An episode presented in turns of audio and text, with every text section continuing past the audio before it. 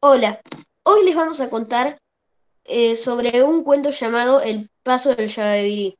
Este cuento está escrito por el autor Horacio Quiroga. Ahora mis amigos le van a contar un poco sobre el autor. Los papás de Horacio Quiroga se llamaban Prudencio Quiroga y Pastora Forteza. Horacio Quiroga nació en Salto, Uruguay, el 31 de diciembre de, diciembre de 1878.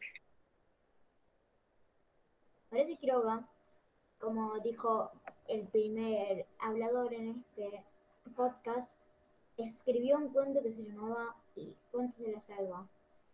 Se dirigió al bosque con sus dos hijos y ahí fue donde pensó, anotó y escribió todo el libro entero. Eh, este cuento yo, nosotros lo elegimos para mí porque representa muy bien la amistad y tiene bastante acción, cosa que a mí me gusta. Yo se lo recomendaría a la gente que le gustan los cuentos con acción, pero no tanto a los que no les gusta tipo las cosas hay cosas que tipo tienen alguna sangre y no para gente menor y gente que le dé cosa a la sangre.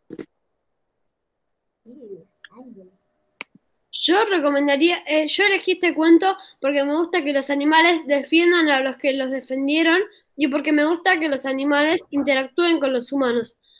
Yo recomendaría este cuento a los que les gustan los cuentos con animales, pero no recomendaría este cuento a los que a los que no les gustan los cuentos cortitos. Elegí el paso de Cheveverí porque la mantarrayas es un animal que aparece en muy pocos cuentos es un extraordinario animal, con mucha diferencia un pez. Este cuento deja una enseñanza la cual es que nunca dejes un amigo atrás.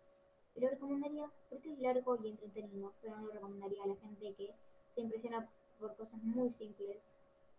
Y le recomendaría a la gente que le gusta la acción, los animales marinos y los terrestres también.